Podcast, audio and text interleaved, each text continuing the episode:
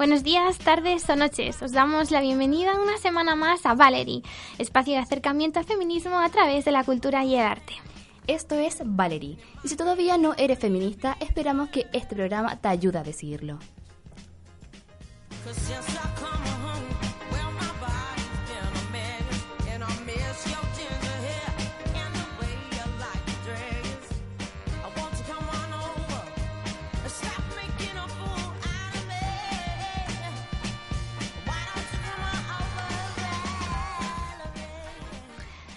Yo soy Marta y a mi lado tengo como todas las semanas a Leslie. Leslie, hola. Hola Marta, ¿cómo estás? Bien, estoy muy bien, muy optimista esta semana que comienza y empieza nuestro tercer capítulo de nuestro Valerie. tercer capítulo. Esto está cre- creciendo poco a poco. ¿Cómo avanza? bueno, en el programa de hoy contaremos con la presencia mm, de una persona, todavía no os vamos a desvelar su identidad, que nos hablará de uno de los temas que más nos inquieta y afecta a las mujeres cuando salimos a la calle. Le recordamos que toda esta información aparecerá en posterior en nuestras cuentas de Facebook, Instagram, ambas arroba Valerie Podcast. Pero antes de entrar en materia como tal, les dejamos con los franceses de La Femme y su tema Sur les plans, incluido en su primer álbum Psychotropical Berlin.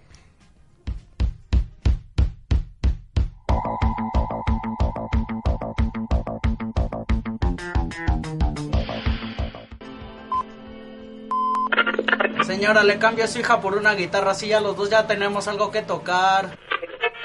Yo estoy muerto. Porque es que tú eres un ángel. Del cielo bajó un pintor para pintar tu figura, pero no encontró color para tanta hermosura. Reinita, traigo tanta leche que si no te hago un hijo, te hago un queso. Disculpa, si quiero salir de aquí, ¿cómo hago? Por ahí.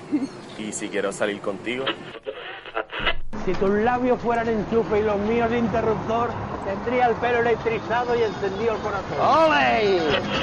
Le digo hola y ella me dice goodbye. Le digo nena como tú ya no hay. Bueno, creo que con esto queda bastante claro de qué vamos a hablar. Y es que estos audios que hemos escuchado a todas las mujeres no son situaciones tristemente conocidas y comunes. Forman parte de una rutina en la que nos vemos envueltas prácticamente a diario. O sea, el acoso sexual callejero.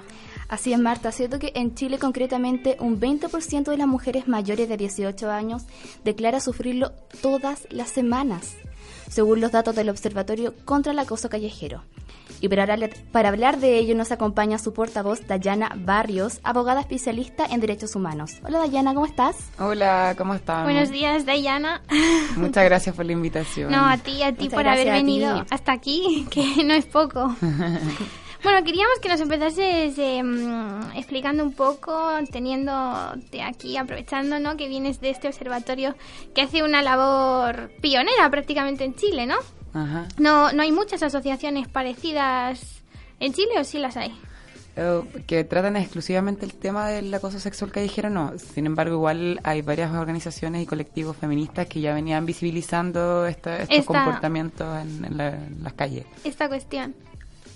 Nos gustaría que nos empezases explicando un poco, para sobre todo para nuestros oyentes que no puedan saber, eh, qué es exactamente el acoso sexual callejero. Em, eh, me gustaría, en principio, contarles que esta pregunta fue una pregunta que nuestra organización también tuvo cuando comenzamos a, a- indagar el fenómeno.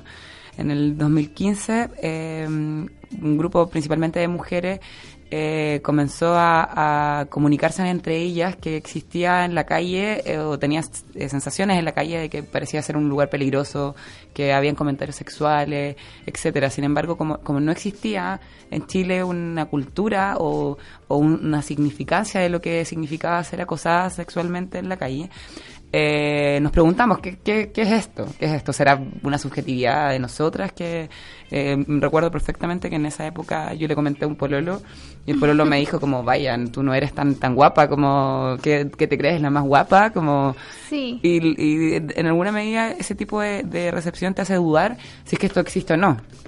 Y mm, eh, comenzamos a perfilar en el 2015 qué era el acoso sexual callejero y, y llegamos a ciertas características que son indudables eh, que existen cuando hay acoso sexual callejero. Lo primero se debe tratar de una, de una acción que es de carácter involuntaria. la persona que recibe eh, cualquier acción de acoso sexual callejero no, no, no, no presta su voluntad para que esto ocurra. Y además eh, debe tener el- un contenido sexual, un carácter sexual. Generalmente, Sí. em, eh, ya sea en, en acosos sexuales verbales o, o físicos, el carácter sexual debe estar presente. Luego de eso, em, debe provenir de parte de un desconocido. Esa es otra de las, de las cuestiones que, que limitan el- o que perfilan el, el concepto. Y además debe provocar malestar en la víctima. Entonces, el, cuando se reúnen todas estas características, estamos ante un, un- el fenómeno del acoso sexual callejero. Claro, porque es que es, es, es algo que es lo que hablábamos antes de entrar, que es algo tan difícil de, de definir y luego a lo mejor hay gente, hay alguien, algún hombre que nos escucha y dice, ah, ¿qué pasa? Que ahora ya con estas mujeres del observatorio ya no vamos a poder ni decir a una chica que está guapa, ya Sí, es piensan que acoso". estamos, estamos siendo exageradas, pero no es así. Lamentablemente los sentimos intimidadas por estos gritos. Claro, al final es la intención. La intención y también hay, hay diferentes eh, grados de vulnerabilidad en los cuales te deja el, acoso. Lo- yo pienso que es bien importante sacar las cifras a la mesa porque cuando uno piensa en el acoso, eh, generalmente tiene un imaginario de... de eh, eh, frases o cuestiones que, que no, no son tan violentas. Sin embargo, la- las cifras nos han dicho que, que el fenómeno es mucho más intenso de lo que uno podría imaginar. En Chile, el, un 87% de las personas que declaran haber sufrido acoso eh, lo declaran haber sufrido en la niñez o en la adolescencia. En Chile, las niñas comienzan a ser acosadas desde los 10 años aproximadamente. Y tres de cada cuatro mujeres sufre acoso en, en este país. Entonces, el, dos de cada cinco lo hace a través de tocaciones o contacto corporal, punteo, entre otras, entre otras O cosas. sea, de estas tres, dos de cada... Dos de cada cinco ha sufrido o sea, de, de mitad. forma física, Un claro. poco menos de la mitad. Sufre Vale. De forma física acoso y, y cuando nos encontramos con los testimonios, lo que surgió fueron niñas que declaraban reconocer a su acosador que va todos los días fuera del- de los colegios y que las persiguen en bicicleta. Es un- una, una acción sostenida en el tiempo y de peligrosidad que, te intimida. O sea, esto, este imaginario que se ha armado sobre la- eh, coartar la libertad de expresión, eh, vale señalar que en realidad las expresiones eh, se pueden eh, eh, colocar sobre la mesa mientras no perturbemos los derechos de las otras personas. Claro, Y claro. me, me parece que el, el desarrollo sexual de las niñas y niños es, es importante en esta sociedad. Y el- cuando tú en- estás en un espacio público inseguro, en donde hay gente que te espera fuera de tu... hay personas que se van a masturbar, eh, a exhibirse masturbándose, eh, vale decir, bien, veamos cómo la libertad de expresión la acomodamos de forma que se- no se vulneren los derechos de las otras personas. ¿Qué deben hacer las niñas en este caso cuando ven a un acosador constante? El- una de las cuestiones que ha, que ha surgido es que, ¿cómo probamos? El- eso ha sido una, una cosa que siempre nos preguntan y hay que señalar que nos hemos encontrado con personas que acosan sostenidamente al- a otras. O sea, hay, un, hay una conducta eh, sostenida en el tiempo que hace reconocer al- a las mujeres, a las niñas, a, a estas personas. Y por otra parte, el, es tan impune el acoso sexual callejero en este país que los hombres no se resguardan mucho para, para acosar a las mujeres. Claro, es algo, o sea, están Deliberado. ahí como Pedro por su casa, ¿no? E- Exacto, Sí, entonces, sí. eh, sin ejemplo- ningún tipo de vergüenza. sin ningún tipo de vergüenza y, y, por ejemplo a nosotras no es fácil conseguir videos o eh, otro tipo de cosas porque quien acosa no no no se encarga de tener la sutileza de, de hacerlo por ejemplo en no sé en un horario en donde haya menos personas o sea en paseos como el, tan como el paseo Mao o, o huérfano el acoso se vive todos los días, Sí. eh, uno perfectamente... A cualquier hora. A cualquier hora tú puedes encarar a las personas y, y te dicen cosas realmente violentas. Y no, no estamos hablando de sutileza, sino cuestiones de carácter violento. Y desde allí el- la invitación que hacemos es a comprender que todos los delitos tienen dificultad para ser probados. Claro. Entonces, las- con los nuevos medios tecnológicos pareciera ser mucho más fácil, Más fácil. eh, asirnos de, de pruebas, de, de medios de comprobación. Y además, eh, es muy fácil eh, conversarlo con otras mujeres y que las otras mujeres también puedan reconocer. similares. Sí, sí. Exacto, Porque entonces- si tú pasas por una calle y, y hablas, hablo con Leslie, por ejemplo, sí, pues es que a mí también me pasa lo mismo por esta zona y al final te acabas de dar cuenta que es el mismo grupo de hombres, el mismo hombre que frecuentan, ¿no? Me imagino. Es así. Es, es exactamente así. Me gustaría, aprovechando que, que hablamos de, de- de los piropos, que ha sido una de las cuestiones que más eh, ha sido una barrera cultural hacia, hacia colocar el problema sobre la mesa, porque cuando partimos hablando de acoso sexual callejero, los discursos de los medios de comunicación eh, en, en primer término que expresan un poco lo, lo que la sociedad en alguna medida le, le causa sentido. Eh, nos, des- nos daban varios argumentos para contrarrestar lo que estábamos diciendo. Uno de ellos es la idiosincrasia. El chileno es piropero, eh, las mujeres a las mujeres les gusta recibir Bueno, esto. me da, me da igual, ¿sabes? Es que Claro. como si eres moreno, eres rubio, pues eh, no. no. No, no tiene nada que ver, o sea, es que... Claro, y de alguna manera esto esto hacía sentido en la sociedad chilena en ese momento, como la- algunas personas eh, llegaban a, a validar este Creen que tipo de es parte de la acciones, cultura. que es parte de la cultura. Y el- es, es importante eh, es señalar que esto no se trata solamente de, de lo concreto en la cosa, sino el espacio público y el espacio privado hasta aquí. Exacto, sí. En las mujeres está- hemos estado históricamente confinadas al espacio privado y pareciera ser que cuando las mujeres eh, accionamos en el espacio público, algo de ruido produce en la cultura patriarcal. Sí. El- em, ha sido bien curioso porque a propósito de, de las relaciones históricas del capitalismo, las mujeres nos hemos visto con la perversión de obligadas a salir a trabajar porque no, no, no da, no da el bolsillo para mantener la familia. Sin embargo, eh, sin liberarnos de las, de las tareas reproductivas y de cuidado. Claro. Entonces, esta perversión de tener doblemente de vaya, vamos al, al espacio público, pero pareciera que la cultura no se modificó en el espacio público y tuvimos que lidiar con hombres que eh, acosan a las mujeres en la calle, eh, eh, espacios inseguros en, en la noche, porque pareciera ser que, que el, el mundo se transforma en otra cosa cuando, cuando cae la noche. Te, te sientes esa sensación, sientes peligro no solamente de que te roben o te, o te asaltan, sino además de que te puedan violar, que es un imaginario que está Sí. presente Yo, en las mujeres. Esto, esto con todo el tema de, de todos los casos de, por ejemplo, lo de la manada, bueno, que no es, eh, que, que comienza siendo, muchas veces comienza, comienza siendo acoso callejero y acaba siendo en cosas más, deriva en cosas más horribles, más terribles, más graves. Yo lo hablaba con mi padre, saco mucho a mi padre en este programa, porque con mi padre tengo muchas conversaciones así, me hace pensar mucho. Y mm, yo le decía, a propósito de lo que tú has dicho, que yo cuando vuelvo sola por la calle de noche mm, y tengo a una persona que va detrás de mí o que me voy a cruzar con ella, mi miedo no es que esa persona me vaya a quitar el teléfono, no es que esa persona me vaya a quitar la cartera, mi miedo es que me, que me haga, o sea, que me diga algo eh, que... mm, com- o sea, no sé cómo decirlo bien, pero que, que atente contra mi libertad sexual. Exacto. Ya sea a través de una palabra, ya sea a través de que me toque, eh, de, pre- o sea, mi miedo es que me haga pasar un rato incómodo a ese nivel, más que el miedo a que me ponga una navaja y me diga, dame, dame el celular o dame el teléfono. Incluso lo conversamos en el primer programa. Sí. Muchas veces puede ser el vecino, eh, la pers- cualquier persona, pero nosotros inconscientemente pensamos que hay alguien malo que nos quiere hacer algo. Sí. Eh, sí, sí. Eso pasa, eh, y, eh, qué bueno que sacaste el tema de la manada, porque eh, como has- eh, ha sido un tema con, con mucha prensa encima, eh, se ha intentado perfilar que las personas de la manada son eh, malos ciudadanos, malas personas. Eh, los antecedentes penales de ellos salieron al principio a la luz en los medios de comunicación y eh, me gustaría expresar que, que, que efectivamente... Por ejemplo, el líder era un muy buen ciudadano, se cuidaba a sus padres, Sí. no se trata de que, que las personas que, que, que acosan o que, o que cumplen con lo que el patriarcado le exige, es decir, ser un macho, un macho que, que toma la situación, la vía pública, que impone su, su capacidad pa- para decir lo que, lo que quiera de las mujeres.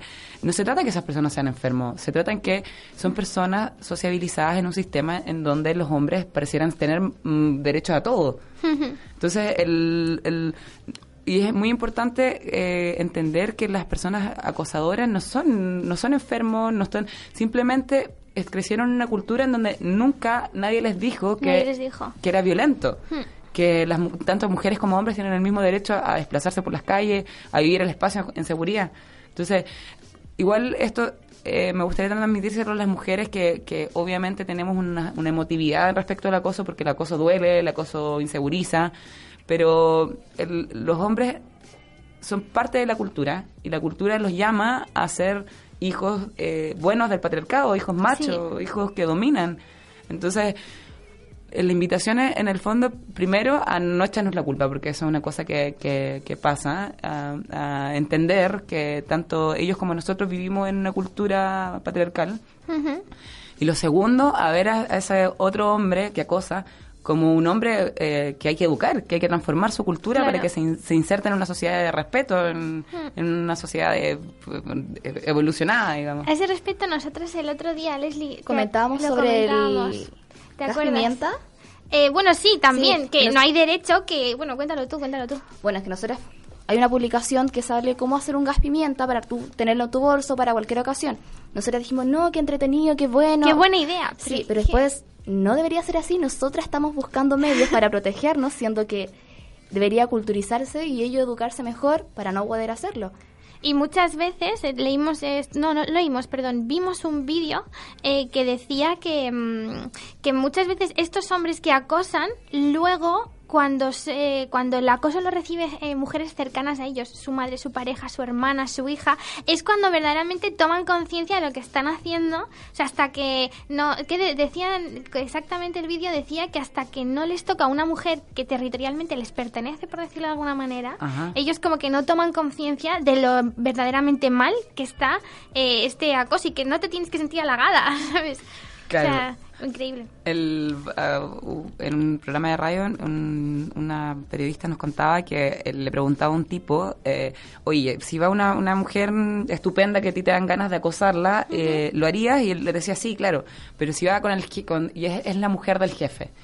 ¿Lo harías? Y él decía, no, porque, eh, porque no va sola, por una serie de razones. Y, y pareciera ser que, que hay una cuestión de pertenencia. Sí. que ¿De los hombres- crees tú? y, y, de- y- y qué pasa cuando un hombre acompaña a una mujer en la calle? Pareciera que disminuye el acoso o se anula. Es como eh, la presencia de los hombres, o pareciera que los hombres son nuestro ticket para, para poder andar de forma tranquila en la vía pública. Cuestión que, que no debiese ser en ningún caso. O sea, todas las personas debiésemos tener el derecho de, de- De transitar. transitar sin- sin... violencia, que eh, ese es el punto en realidad. El, el- Sí. el punto de esta cuestión es que es una manifestación de violencia hacia las mujeres. Bueno, pero sin violencia de ningún tipo, ¿no? Porque aparte de toda, que pero eso es algo ya yo creo que utópico, porque aparte de toda esta violencia que hay hacia la mujer en el tema del acoso, ojalá también eh, tanto los hombres como las mujeres podamos caminar algún día tranquilos sin pensar que nos van a saltar para robarnos el dinero o, o cualquier cosa, ¿no? Ojalá. Ya. Pero a mí me gustaría eh, contarles a las niñas, a las chicas, a las mujeres que nos puedan estar escuchando, eh, cómo deben reaccionar. Muchas veces no sabes cómo reaccionar cuando esto te pasa, te enfadas y luego llegas a tu casa y piensas, "Jo, es que te tendría que haber dicho esto, eh, tendría que haber hecho esta otra cosa. ¿Qué recomendáis desde el observatorio que pueden hacer las mujeres, que deben hacer las mujeres cuando les pasa algo así? Sí, el- con respecto a eso hay que primero hay que hay que eh, decir una triste noticia. Hoy en Chile si alguien te, te, eh, se masturba en una plaza y tú estás ahí para exhibirse, tú vas al- a los agentes policiales y existe un delito que es ofensa del pudor. Pero es bien difícil que tomen la declaración porque la estructura entera no está pensada para que este tipo de acciones sean, sean castigadas. Entonces, generalmente, ¿qué pasa? Los testimonios son tú vas donde eh, un eh, carabinero o carabinera y el, agente policial te dice, vaya, eso no, no es un delito, no tengo cómo, cómo hacerlo, quizás voy a dejar una constancia, pero en realidad no hay ninguna solución. Entonces, el, eh, hoy es difícil eh, en términos eh, de una solución jurídica eh, tener una, una respuesta a esto. Sin embargo, la, la- la recomendación primero es el autocuidado, porque estas prácticas son violentas.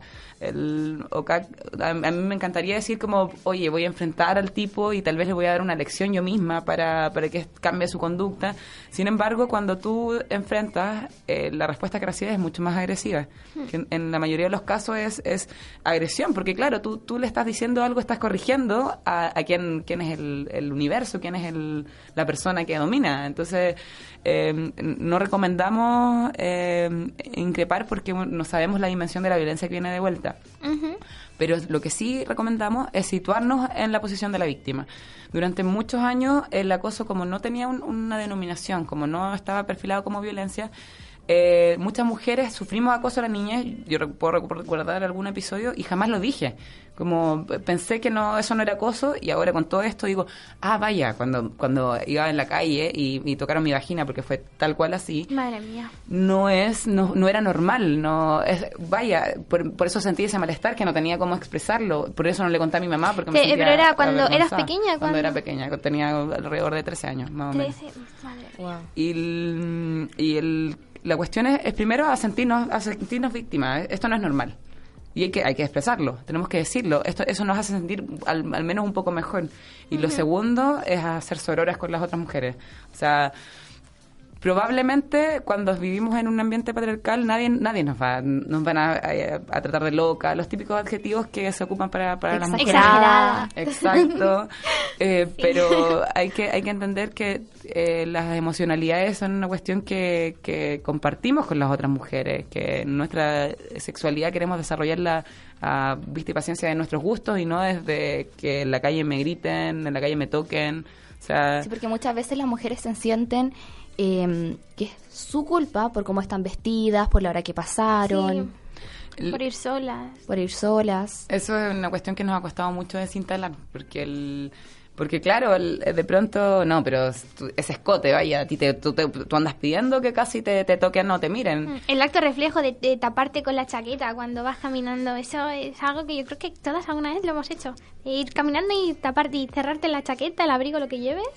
Y, y, y- y- también eso sirve para que nosotros nos demos cuenta que aunque, que aunque seamos burka, esta cuestión va a pasar igual, porque no se trata de, de- del escote, no se trata de, de cómo andemos vestidas, sino se trata de que hay normas en el espacio público, normas que impiden que nosotros podamos eh, desplegarnos y que eh, tenemos el deber como, como ciudadana de construir un espacio público con la inserción de las mujeres.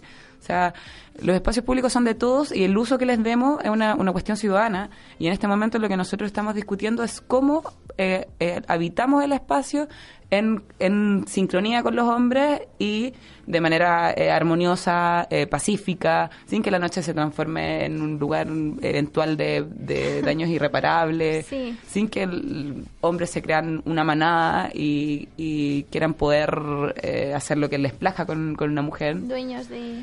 Entonces eh, es una invitación a construir.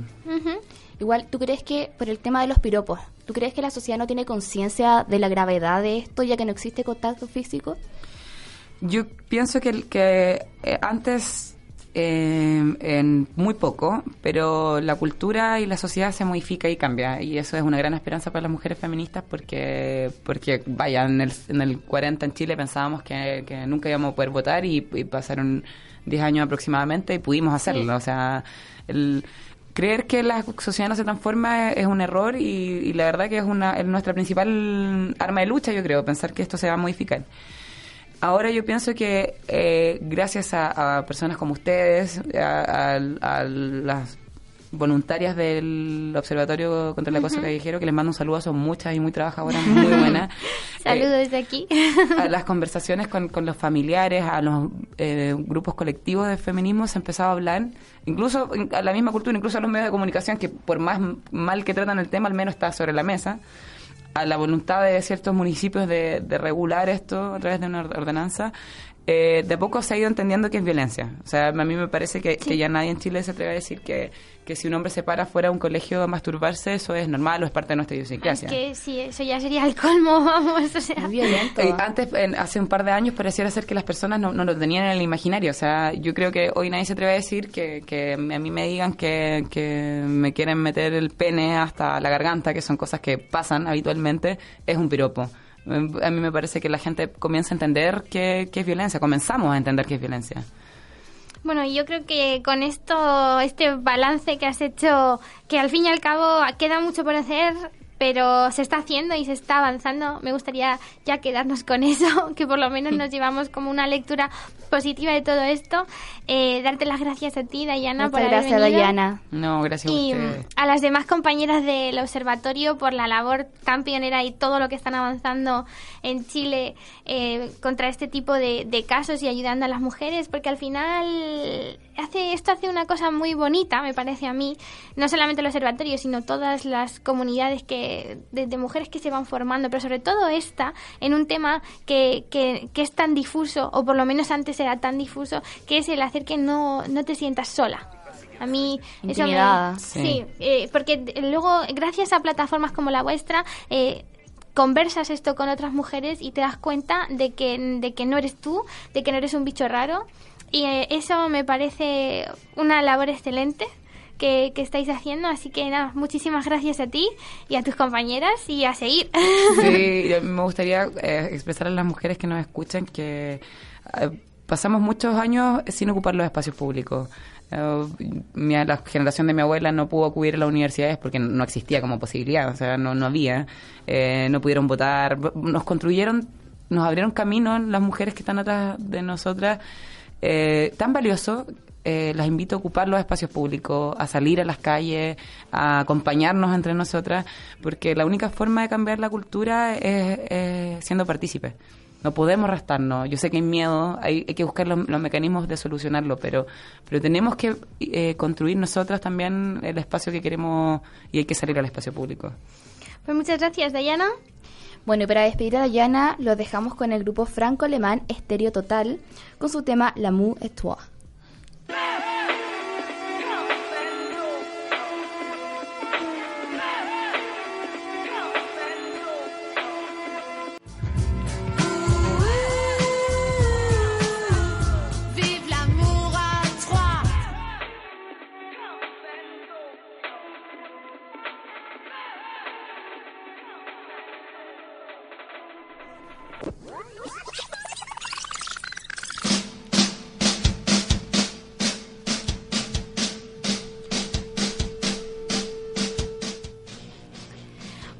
Después de esta maravillosa canción que invita al amor, al amor a tres y a cuatro y a cinco y a todos los amores, toda la gente que quiera participar en el amor, que participe, eh, vamos a empezar con nuestra agenda cultural. Pero antes de eso, eh, nos gustaría recordaros que todo...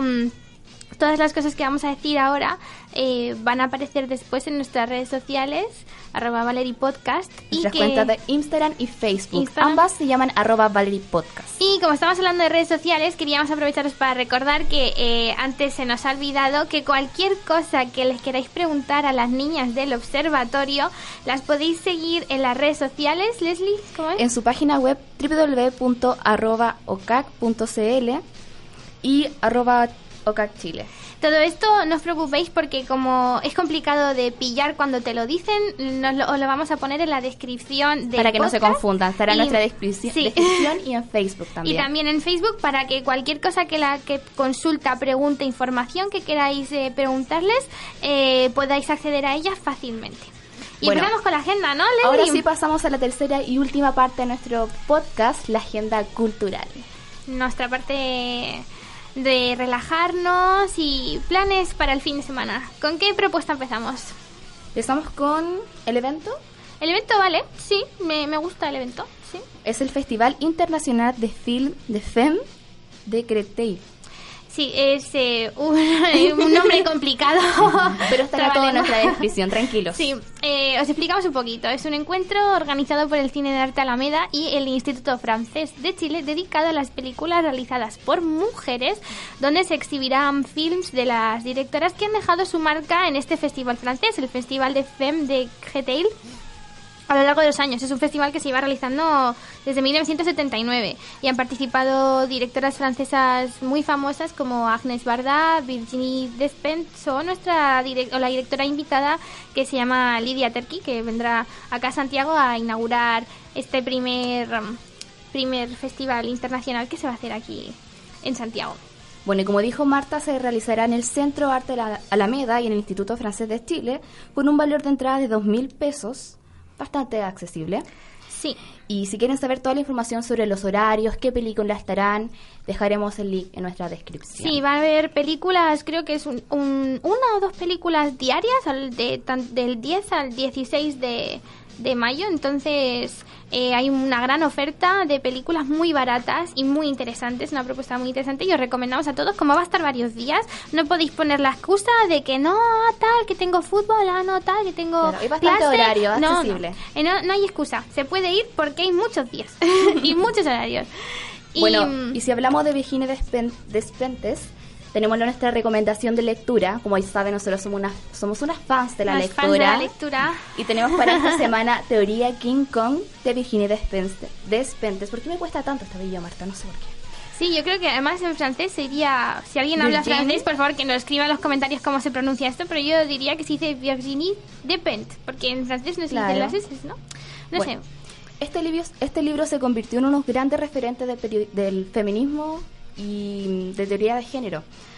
Además de ser un ensayo inclusivo de lectura rápida, comparte su propia experiencia para hablarnos sin tapujos ni ataduras sobre la prostitución, la violación, la represión del deseo y la pornografía.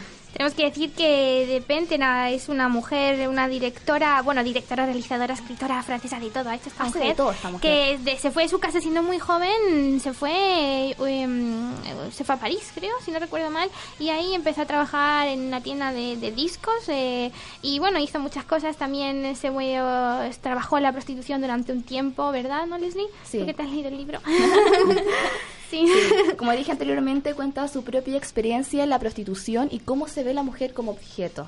De hecho, tenemos aquí un fragmento eh, que dijo la propia Despence en, la, en, la- en una entrevista que dice, escribo desde la fealdad y para las feas, las viejas, las camioneras, las frígidas, las mal folladas, las infollables, todas las excluidas del gran mercado de la buena chica, pero también para los hombres que no tienen ganas de proteger, para los que querrían hacerlo pero no saben cómo, los que no son ambiciosos ni competitivos ni la tienen grande.